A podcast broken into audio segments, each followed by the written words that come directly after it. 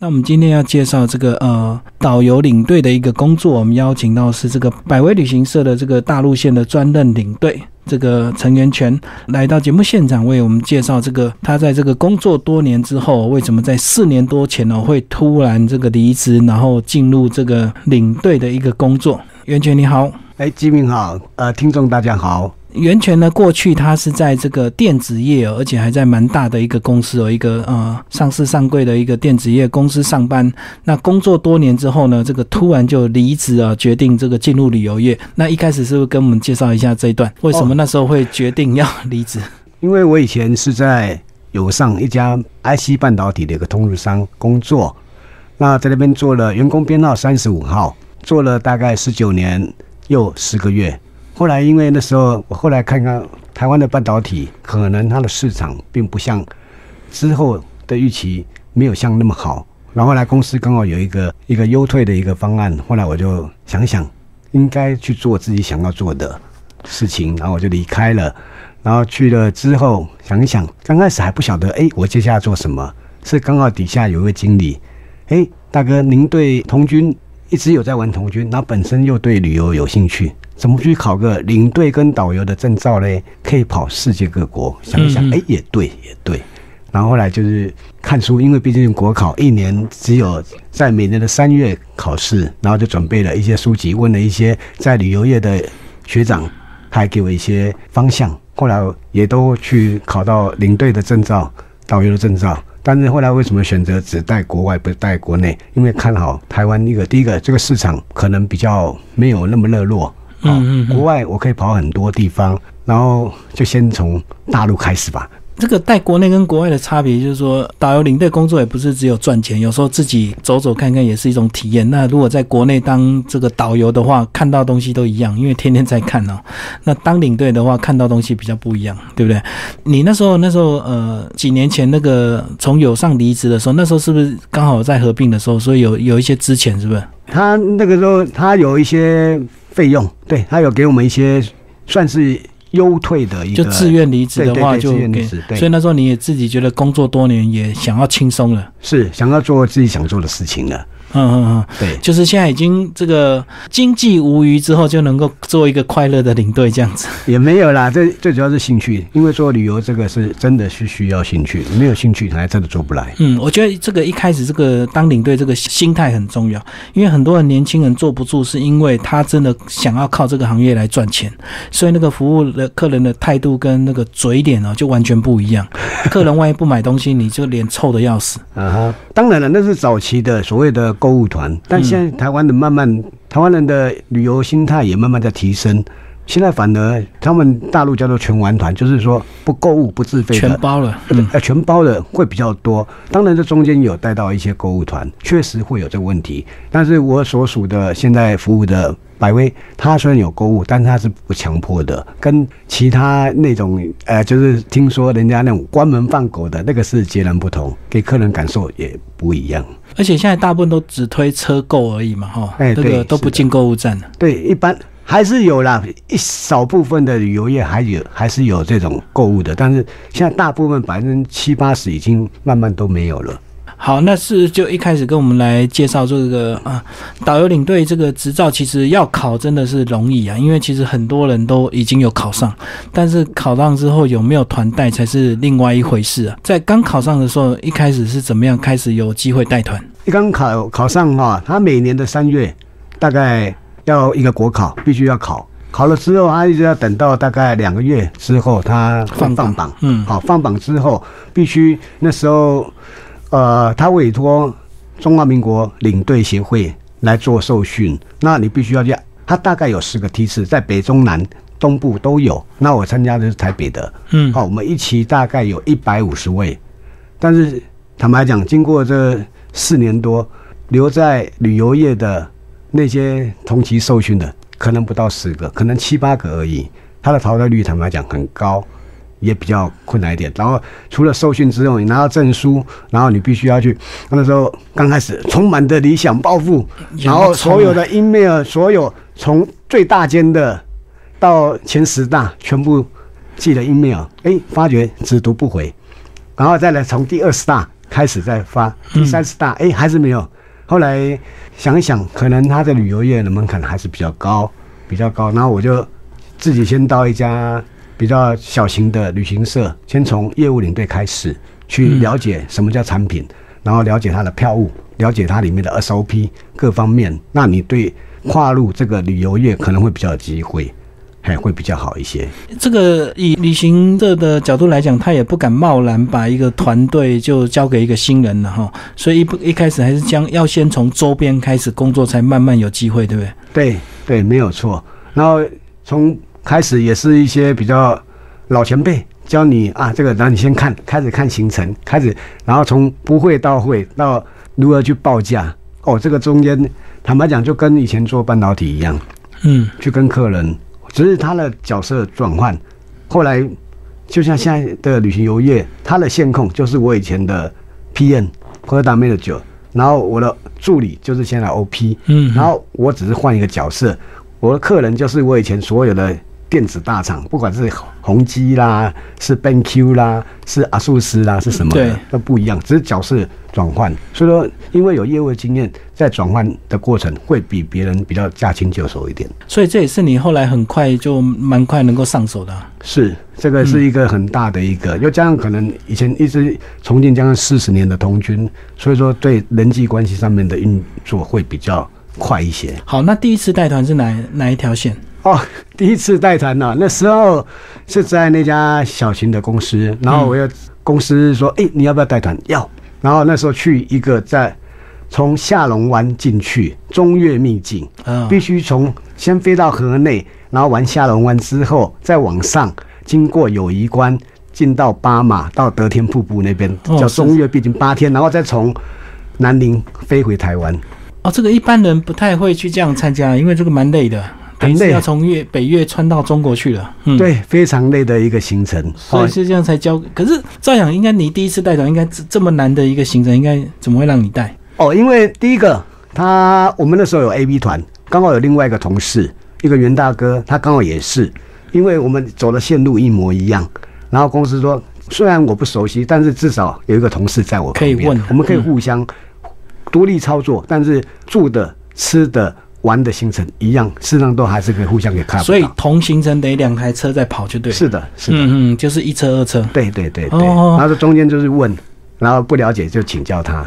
嗯，所以这样第一次完全都顺利嘛？都非常顺利，而且那些客人后来回来评价也蛮高的，还蛮高的。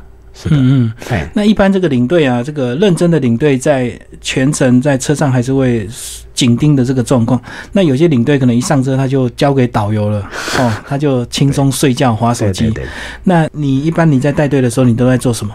哦，我在带队啊。第一个，我想先前作业很重要哈。我没有去过，第一个我会搜寻上网搜寻相关的资讯。第一个，它地理位置；第二个，每个酒店分布。其实酒店我会放大它的。位置图了解一下那附近到底热不热闹，离城区远不远？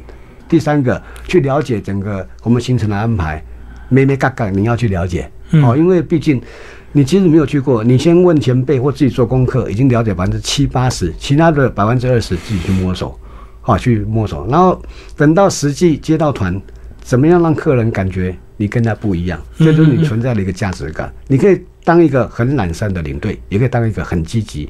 很快乐、很不错的一个领队，看你扮演什么角角色。有时候到某些地方会提醒客人，您这个地方可能会辛苦一点，哎，是不是带个拐杖或者什么？嗯，稍微提醒，不是，而不是坐在那边。那你这个领队的价值感可能就会被打折扣。所以后来是大概带了多久就开始进入这个百威？哦，百威我大概一年之后。后来发觉，这中间我又到另外一家叫现在叫做中国呃中国海外旅行社，然后后来到那边，觉得我不太再想要做业务的工作，因为业务第一个前置作业、客人报价，跟以前卖半导体也是，然后有的客人百百种，有好的有坏的，有各种不一样的状况。后来发觉这不是要我想要专职的去，但是那时候又重新又重新在。记所有的履历表，但是后来发觉也都没有，只都不回。也有打电话去，甚至有的比较大间的旅行社，哎，你带多久啊？我们如果没有带超过五年，几年以上那就不然后呃五十团以上，你可能以后等到你有这资历再来找我。然后想说好没有关系，最后因为在业务的机缘，我认识了百威的一位副总哦于副总，然后我那时候不晓得他他是副总，然后我后来就说呃对不起，那您方便帮我介绍一下吗？他说是可以告诉您要去联络哪一位，能还是麻烦您自己寄履历表各方面给他。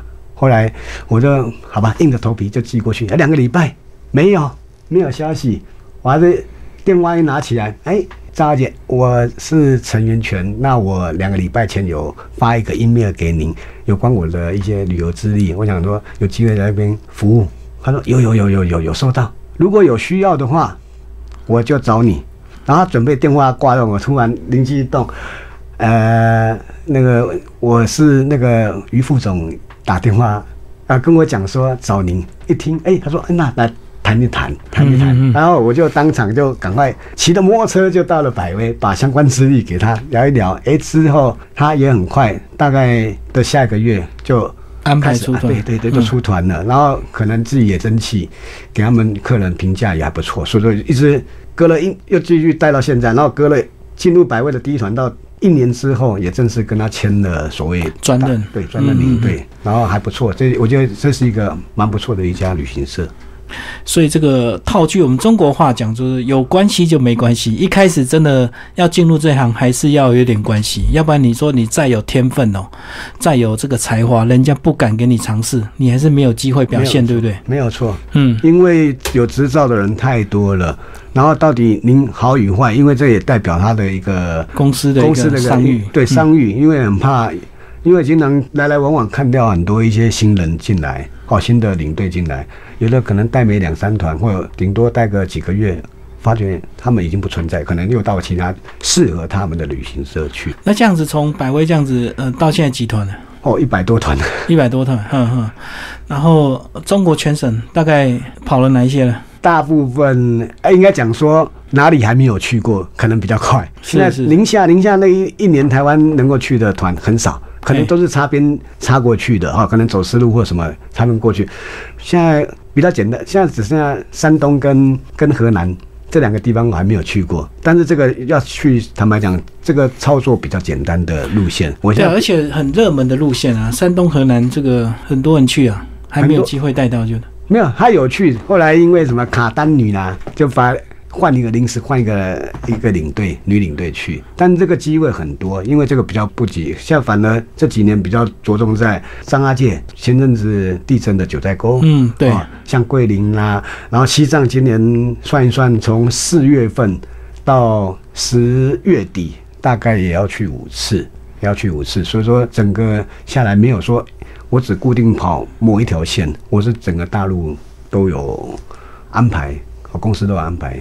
哎，这样子听听，好像你这个西藏今年去的比较多哦，呃，今年去呃，所以要带去西藏的这个领队，应该门槛比较高一点，对不对？因为它确实这个海拔的关系，状况会比较多。，对，因为我记得刚开始还没有带，我是从去年开开始带的哈。然后之前公司曾经他也在筛选我们领队群哪些适合，后来我他也也也曾经考验过我，他是怎么排的？两个月之内出五团，都是八天的。九寨沟之后去江西的三清山，又去九寨沟，然后又在张家界，又九寨沟，嗯嗯嗯，两个月四十天的任务要把它完成掉，而且它也属于比较累的，然后海拔比较高的。之后后来同事我说哇好累哦，同事说你可能快被派去西藏了，因为公司在四年忍耐。后来等到过了之后，哎，真的公司说你去西藏，那做一下功课。西藏海拔多少？西藏海拔平均哈，你到拉萨三千六百五，到日喀则那边大概三千八。那你如果还要往上到定日四千三，到我们一般的旅游旅游客能够去的地方，那边是五千两百二，所以就所谓平均都是。四千以上就对了。平均海拔也有到五千多的、都有。嗯嗯嗯那一般西藏这个都安排几天？如果是八天十天，它顶多到日喀则跟拉萨，因为那个就没有到珠峰，因为行程都距离都很远。那如果是十二天、十三天以上的，它就会到日喀则之后到定日到珠峰，然后再到其他它山南的地方、浙当的地方，所以说那个是不一样的。哎，那一般都会安排所谓不管是上行的火车或者下行的火车坐下去，那个要坐二十二个小时。哦，所以到西藏都是坐这个青藏铁路进去啊？不一定，有的是下行的时候坐，啊，有的是上行坐，最少有一趟就对。对，但至少都要坐二十二个小时。二十二个小时是从哪边坐？从呃西宁到拉萨。嗯嗯嗯。对，经过青海湖，然后经过唐古拉山，呃，当雄泽那曲，哎，最后到。到拉萨去非常远，所以这个呃，西藏有一定的难度哦，这个不是一般的领队可以带哈。再来跟我们聊聊这个这几年这样担任领队有没有一些特别难忘的，或者是有一些比较特别的一个状况？特别难忘的都会有啦，有好的，当然也有也有坏的 啊。比较好好笑的是说，呃，会像去年在西藏有遇到一个客人，有一对客人，那个那位客人他是在宜兰礁溪的。后来才知道他是狮子现任的狮子会会长，他开民宿的，他那种高档的民宿，一天至少要五六千块的。那个大哥那时候去，他那个应该讲说神机啊，因为他非常的信奉佛教。他跟他太太一个朋友，一个皮大哥，他们三位去，他们去都穿的那黄黄色的那个那个风衣。他说是有高人指点穿这样去，要要这样穿。然后他就带一些法器、一些铜钱去。他我们到了。拉萨的大昭寺，后来之后我们又去去日喀则去珠峰，下来的时候他突然跟我讲：“小陈，方不方便我再去大昭寺？”我说：“晚上吃扒费啊，我们现在回酒店应该有经过，OK。”他说：“因为昨天哈我们在修行的时候，有人告诉我，你如果再下来再到大昭寺走一趟。”我说好啊，没有问题啊，不影响行程。于是我们他也就买个自己去买个天珠，好像要去加持什么的，他们就到了。然后另外同团有一位大姐是开自己开那个神坛的，那是当机那那种哈，说她也要去，他们四个就下去了。回来到晚餐的自助餐地方，后来他们跟我讲有发生神迹，我发生什么神迹？他说我们到那边好多藏民，好多游客，然后将近百人，就在那个大昭寺的一个十二岁。等身金佛前，他们就想要姑且来吧。突然，里面那个是不对外开放的，有一个喇嘛突然从里面走出来，然后看着他们，把他们叫进来。他们就很好奇的说：“你怎么会叫我们？”因为有人告诉我你们会来，然后他叫我去把你们带进来。嗯嗯。然后我们就在里面又加持又那个，最后还把那个十二岁本生金佛的那个贡品还给了他。然后我们这四个就拿。他就把它分成四半，来导游一份，领队一份，师傅哈司机一份，他自己吃一份。可是我发现真的吃了那半年，我的那个带团呢非常平顺。好奇的是，哎，有人告诉他你再来大昭寺，然后另外一个是，哎，有人告诉我你们要来，神机，哦，这个是一个很很好玩的一个一个地方啦。当然也有其他的比较，反正这回味很多啊，各种都有。哦，这个才去年，所以印象很深刻。对，然后真的是就这么巧，这个他知道你们要去，然后他们 对 有那种感应，就对。对，而且那个那位大哥后来他两个月之后又自己又透过我们百威组一团，组一团七个人，然后找我们当初的那个导游，再带他们再到附近的。听说他今年的十月那天在维我说，他要想要再到阿里的一些喇嘛寺院、藏传佛教再去拜。就是深度旅游，对对对对对对，嗯对，所以这个是蛮特别的一个体验的。哎，对他们蛮蛮奇怪的。一般到大陆是不是最常就是水土不服，这个吃坏肚子，游客的状况？对，因为大陆的饮食它比较偏咸偏油，所以说经常我们会交代，在我是我习惯会事先接上他的微信，告诉他少油少盐，甚至不辣。但是一般来讲，在中国大陆。伙食做得到少油少盐少辣，这是做不到的。他不会煮，因为我曾经在北疆遇到过，我们还特别跑到厨房跟那个炒菜师傅讲：“师傅，少油少盐少辣。”他竟然就有个动作，他竟然把锅锅碗瓢盆就撒在那边，你自己来炒，他就跑掉了。他不会炒。嗯嗯嗯。还后来也是那个老板好说歹说把他叫进来，所以说真的，我是觉得大家到那边一定要入乡随俗。然后可能你自己可以带一些比较清淡的东西，哈，可能零食或其他的去吃，不然一般来讲配合的都已经是我们调教过的一些改良式的餐厅，但是还是客人还是偏重，要做到我们那种口味很难，除非你今天到福建、到厦门，还可能跟我们台湾人口味差不多，但其他地方真的越越往内内陆，嗯嗯那个几乎是做不到的。是因为他不会做。对 对对，那在这个这样子这么几年观察下来，是不是也发现这个去大陆的这个年年轻人比较少，对不对？好像都是中高年龄才比较喜欢去大陆。没有错，因为第一个到中国大陆，他都是看山看水。不像你到泰国，你到普吉岛，你到一些岛屿国家、嘛地夫水，上都是年轻人。嗯，所以说我们在带一年下来，除了寒暑假有一些特定的，譬如幼教老师啦，或或是一些老师可能比较年轻，不然一般来讲都是五十几岁到六十岁，甚至七十几岁的阿公阿妈，都是退休之后，他有钱有闲，没事情，他就到处报。有的客人经常一个月还报三次。这个完，哎，小陈，我马上要去哪里？之后还要要去哪里？他已经排好了而。且主要是去大陆呢，也没有语言的问题，对所以他们就很爱去这样子。对对对，然后而且像相对来讲，这个去去大陆现在团费也算便宜，对不对？算便宜，它在比较贵是在所谓的暑假，哈，暑假或寒假或者是比较特定的时间，不然其他来讲，他们有所谓淡旺季，所以说它有的团费会比较便宜，但有时候贵的时候也是贵的很很恐怖，尤其是那种七八月，就如果你不是要去特别的地方，如果你去沿海这个很一般的行程，几乎上一整年下来，其实都平均算还是算便宜的，就是可能到了暑假贵个一两千块而已。是没错了，但是有的线甚至有的贵到因为机票的问题或是酒店问题，它可能会贵到将近超过五千甚至到一万都有可能。哦，沿海的会比较便宜一些，沿海竞争太多了，竞争太多，然后现在因为旅游资讯太发达，大家上网都会看，都看得到。其实便宜不见得是好，我们必须打开它的行程，去了解它的第一个住的酒店，第二个什么航空是台湾的航空呢，还是大陆的航空？台湾航空好像就是贵哦，就对，贵会比较。贵，因为有的客人他就指定一定我要做，譬如长龙的或是中华的，有的客人就我就不喜欢住什么大陆什么南方啦、东方啦、嗯这些，因为毕竟我们自己在做，我们都自己觉得他的服务确实有比较，而且他时间有的可能是什么晚去啦、早回啦，啊有的是红眼班机，对对红眼班机，真的我们有时候可能一两点半夜就要往机场去出发了有有有，，这个好像最早就是八点半就要起飞的，那个就六点半到机场。也有也有六点多的我哦，那个经常都三四点就出发了，嗯，就要从家里一定要去坐车，不然这个真的酒店还有航班，再来就是你的吃的餐标，这个好不好？哦，这个都很重要。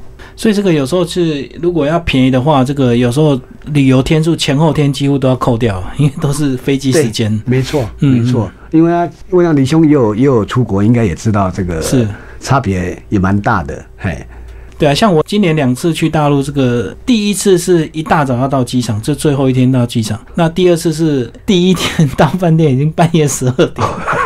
十二点已经算算快了。还有我有遇到过到酒店是两点的，有人是早上五点才飞到，因为飞机 delay，什么原因他也没讲。对啊，然后几乎你睡个觉，明天一早就开始跑行程，有 有有，这是常会遇到，常会遇到。所以这个这个很多细节要比较，真的是对，因为而且中国大陆他们的航班呢、呃，如果正常的话，表示它不正常，不正常才是正常的。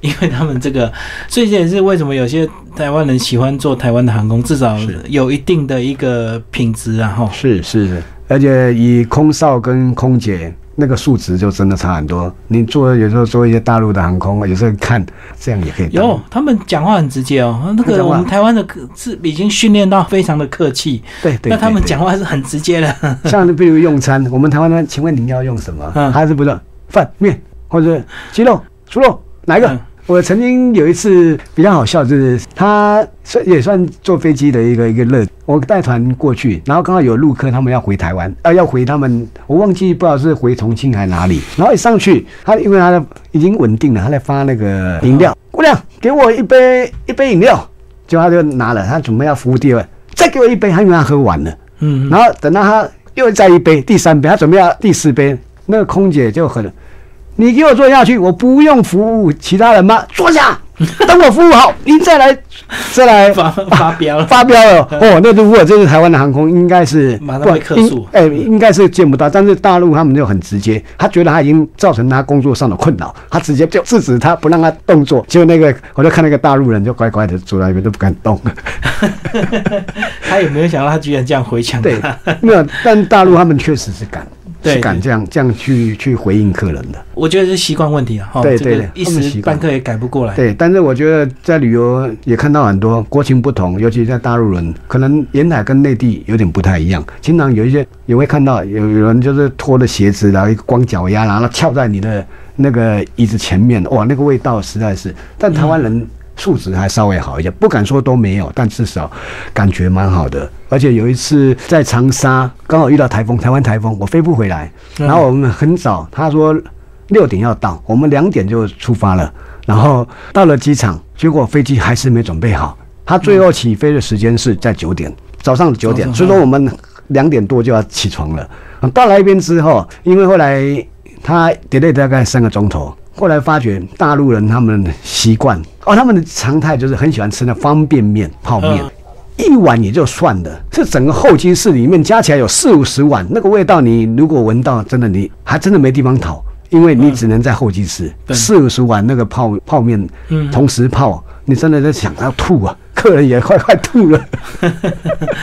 跟我们讲讲这个呃带这么多团，你最喜欢大陆哪里？大陆第一个我蛮喜欢去边边角角的地方，哦第一个像西藏，然后尤其再来就像北疆啦、丝路啦、哈东北，然后其他的其实你说山水，其他像因为九寨沟以前常去哈是是，但它现在要什么时候恢复？真的不晓得，但我预计应该两三年内跑不掉，因为它那边很多比较好的酒店都受损了。嗯它暖硬体如果没有重新到位，它可能也没办法。张家界也不错，但是平均我比较喜欢边边角，尤其是西藏跟北疆这个地方是我最喜欢去的。哦，因为可以看到的东西不一样了。因为如果沿海城市可能大同小异啊。对，原始自然。然后我可以接触到维吾尔族、哈萨克族，我到西藏可以接触到藏包，甚至到稻城亚丁这条，现在还不是很热门哎，因为那边也算是青康藏高原的一端，所以说那边的海拔也有海拔的问题，然后它呈现的是比较没有经过人工去雕琢的一个旅游景点。嗯嗯，因为这个沿海城市，如果听众朋友你有去过这个，就会发现这个几乎都大同小异哦，这个景点都搞得很壮丽豪华，然后 呃一些雕像都搞得很大这样子，那看久了好像就没什么意思了。是是嗯是是，而且这个观光区毕竟就是越来越商业化，这个好像走到哪都一定要看秀，这个帮我们介绍一下吧。你有没有哦特别喜欢的秀啊？秀在中国大陆哈、光是印象就是属于嗯张艺谋的印象，什么印象刘三姐啦，对印象西湖啦，印象丽江啦。好，印印象大红袍那个是在福建，还有一个印象海南，还有包括其他的什么像张家界的天门狐仙秀啦，嗯哈、包括西藏在拉萨海拔三千六百五以上看的一个文成公主，这些都是所谓世外的。是，室外的那个必须要按照它的天候各方面，如果天候不好，还真的不能演。太冷，有时候冬天他就是会休息好几个月，因为没演员第一个要休息，第二个也要保证演员的安全，还有第是，另外他有的太冷也没有没有观众，所以说这些秀看那么多，我觉得比较让我有印象深刻。第一个像西藏的文成公主，我觉得这个还不错，看它票价也不便宜，最便宜最便宜要三百八十块人民币。就是台币一千起跳，哦，都不止一千起跳，嗯现在汇率大概四点二、四点三。嗯，好，然后像哦，天门无仙就不错，这个在张家界，好，这个蛮好看的。然后印象刘三姐，同时六百个人在那个漓江上面，哇，做同样的，而且那些那些渔民是白天捕鱼，晚上才聚集。兼差一点。哎，兼差更竟然可以把它训练到那种动作一致，这个是有时候会叹为观止啊。嗯嗯嗯哎，这比较有印象的这几个秀。所以这个到大陆去，虽然看秀很贵，可是有些体验还真的是要花，有些钱还是要花。我会建议大家去，因为难得你下一次去可能五年、十年，嗯，然后你可能会觉得现在可能当下你会觉得哎好像蛮贵的，对但来去看秀，来去了解它的文化，这是一个最快。但是有一些秀不见得一定要去的，但有一些就秀是确实真的值得。一般旅行社它推出来也是已经包含，也是有所谓的自费项目，但是他敢推就表示他这个秀应该是他们自己有去核准，有去审视过，认为它是值得看的一个秀，他才会推给客人。不然万一不好，哎，客人也会骂。啊而且票那么贵，对对对对对对，所以这个最简单的方式就是，你就参加比较稍微高价一点点的包在里面，你就不会心痛。对对对。那如果叫你参加低价，自己再掏钱出来，有时候你就会舍不得，对对对对，就感觉说啊，三百多块人民币耶，对 对不对？对，呃，有的有的是阿公阿妈哈，因为去大陆阿公阿嬷哈，我们有的比较就很直啊，出来说啊这些搬啥看不太懂，但有的人比较，有的人喜欢了解历史。喜欢了解文化的，他有的客人出来就觉得很高，变成有的会觉得很无聊，有的会觉得很棒，有的甚至说哇，这个一定要推荐我朋友下次来一定要看，每个感受不一样，因为一个旅游我没有办法全每一个每一个嗯，我能够满足到百分之八十的客人，其实就够了。我没有办法一一做到，很难，真的很难。所以这个就是，如果阿公阿妈他就想要在饭店休息，找嘎扎捆。对对对对 那如果是喜欢了解这历史人文的，他就想去看的。对对对，因为也经常有遇到有的阿公阿妈很喜欢啊，但如果说团里面有比较年轻的，他自己说你不用管我，我自己会很安全的，他自己会到附近可能去逛逛街啦，去去找寻他去好像这寻宝一样嗯，啊寻宝一样，经常会遇到这种客人。而且如果语言通的话，其实在大陆也不太，除非你去一些特别奇奇怪怪的店，嗯哼不然也不太会有什么危险的。现在不会了，现在中国大陆对旅游的安全指数，我觉得算蛮高的，跟以前可能十年前可能有天壤之别，可能以前呢还甚至有路霸，现在没有了，就是现在不会黑店宰客，不然就还是有啦，但是说都会嗯 提醒客人尽量去避免一些莺莺燕燕的店，然后只要是正规的、正当的，我他们要吃饭，我都说你建议你们到属于餐厅有明目标价的地方，至少这个不会。除非他在这个右下角突然写一个一只或是一尾，啊，那个就跟那个山东一样，就被宰了。哎，山东他那个一个虾，然后最后写写一个小小字，一只三十八块人民币。可是这样子，如果闹消费纠纷，他们公安还是会处理的。会处理。那个一般上次他那个是就已经闹到 CCTV 他们的中央电视台，所以说那个国家一定要查策办。后来听说那之后，他们那边就整个就有一阵子旅游蛮萧条，因为大家。不相信他们那边的发觉是每一家店都，他们会认为可能只是其中一家店，但他他大家认为是整条街都是这样，对他这个没有人去。也跟我们像士林夜市一样，那个嗯水果啊那水果一样都是称量。对对对对对对对。然后一个水果买下来五百块。对，有现在其实还有还有发生，我听过有大大陆的朋友说他们有来，他们说事实上这一两年还是有发生的，嗯，他说还是有。只是我们不会去买啊，我们就以为没这个事啊，其实是真的，他们都专门卖这个游客了，陆大陆的哈。哎，最后跟我们介绍这个去大陆还有什么要注意的？去大陆啊，第一个心理建设，第一个要很重要，因为它不一样的文化。一般我们的客人都会用台湾人的眼光去看在大陆的事情，这个就心态第一个要调整。还有你的吃的部分，它安全当然现在已经安全多了，改善了啊，都嗯改善了很多。但是说到中国呢，明明一个很简单的想法。可能在沿海的想法，跟到内地，然后甚至你到北疆，你到西藏，大家的解读是不一样的。是哦，那边还有服务品质的概念，可能沿海也稍微好一些。你到内地，所谓服务品质，你住酒店有时候你会被他气死，一定要有耐心。嗯哼，我也是从暴跳如雷到现在，已经很平淡的去看看多了。因为从那个到酒店，我可以去 check in，我可以 check in 拿那个房卡，我可以等一个钟头。嗯嗯，他没有办法，他告诉我，我说房卡先给我，你的导游没有付完钱，我是不可能给你房卡的。那导游说你先给我，客人先拿去不行，我们酒店规定明文规定不是不行的，我只好跟他们耗耗耗耗的一个小时，所以很多事情，第一个我觉得心态很重要。嗯好，第二个，然后言行举止，但有些可能，譬如像你去，尤其西藏，哦，譬如像到新疆，可能你在言言行举止要稍微收敛一下，因为他们那边属于高政治敏感的地方。对对对，一定第一个不要讲到所谓政治，嗯，第二个党派，第三个一些独立独立的问题，或是一些暴乱的一些言语都不要去做，因为他们随时会去看你。因为我觉得这个出国玩你就好好玩，那每个国家有它忌讳的东西。那到大陆，我们还是要尊重它的体制。那如果对政治敏感的人呢，真的是台湾有时候自由惯了，爱乱讲，大家很会在网络上讲一些有的没的。可是你到大陆有时候是乱讲话，真的是会自找麻烦的，这何必呢？对不对？因为还有一些，包括你在拍照，拍照可能你就是很单纯拍照，但是大陆它前呃，比如像西藏，它曾经发生最近发生两个 case，跟照照片有关。一个是他在布达拉宫前面的那广场，他在一个很远，又有视觉差，好像脚踩着布达拉宫，但是他那个因为他泼在他的微信，然后或者他微博上面，那个人被抓到被判，而且。永久拒绝进入西藏。另外一个是在他们的三大圣湖的羊卓雍措，一个摄影公司推出他们，他们现在大陆也蛮喜欢拍那种婚纱照啦，拍一些一些什么摄影的照片。他在羊卓雍措，那是他们圣湖，第一个他们是不准碰水，不敢都没有任何建设，一个让他一个原生态的一个圣湖。他在那边干什么？那个女的在那边裸拍裸照，结果被后来被人，后来那个被处罚被判刑，永久拒绝进入西藏。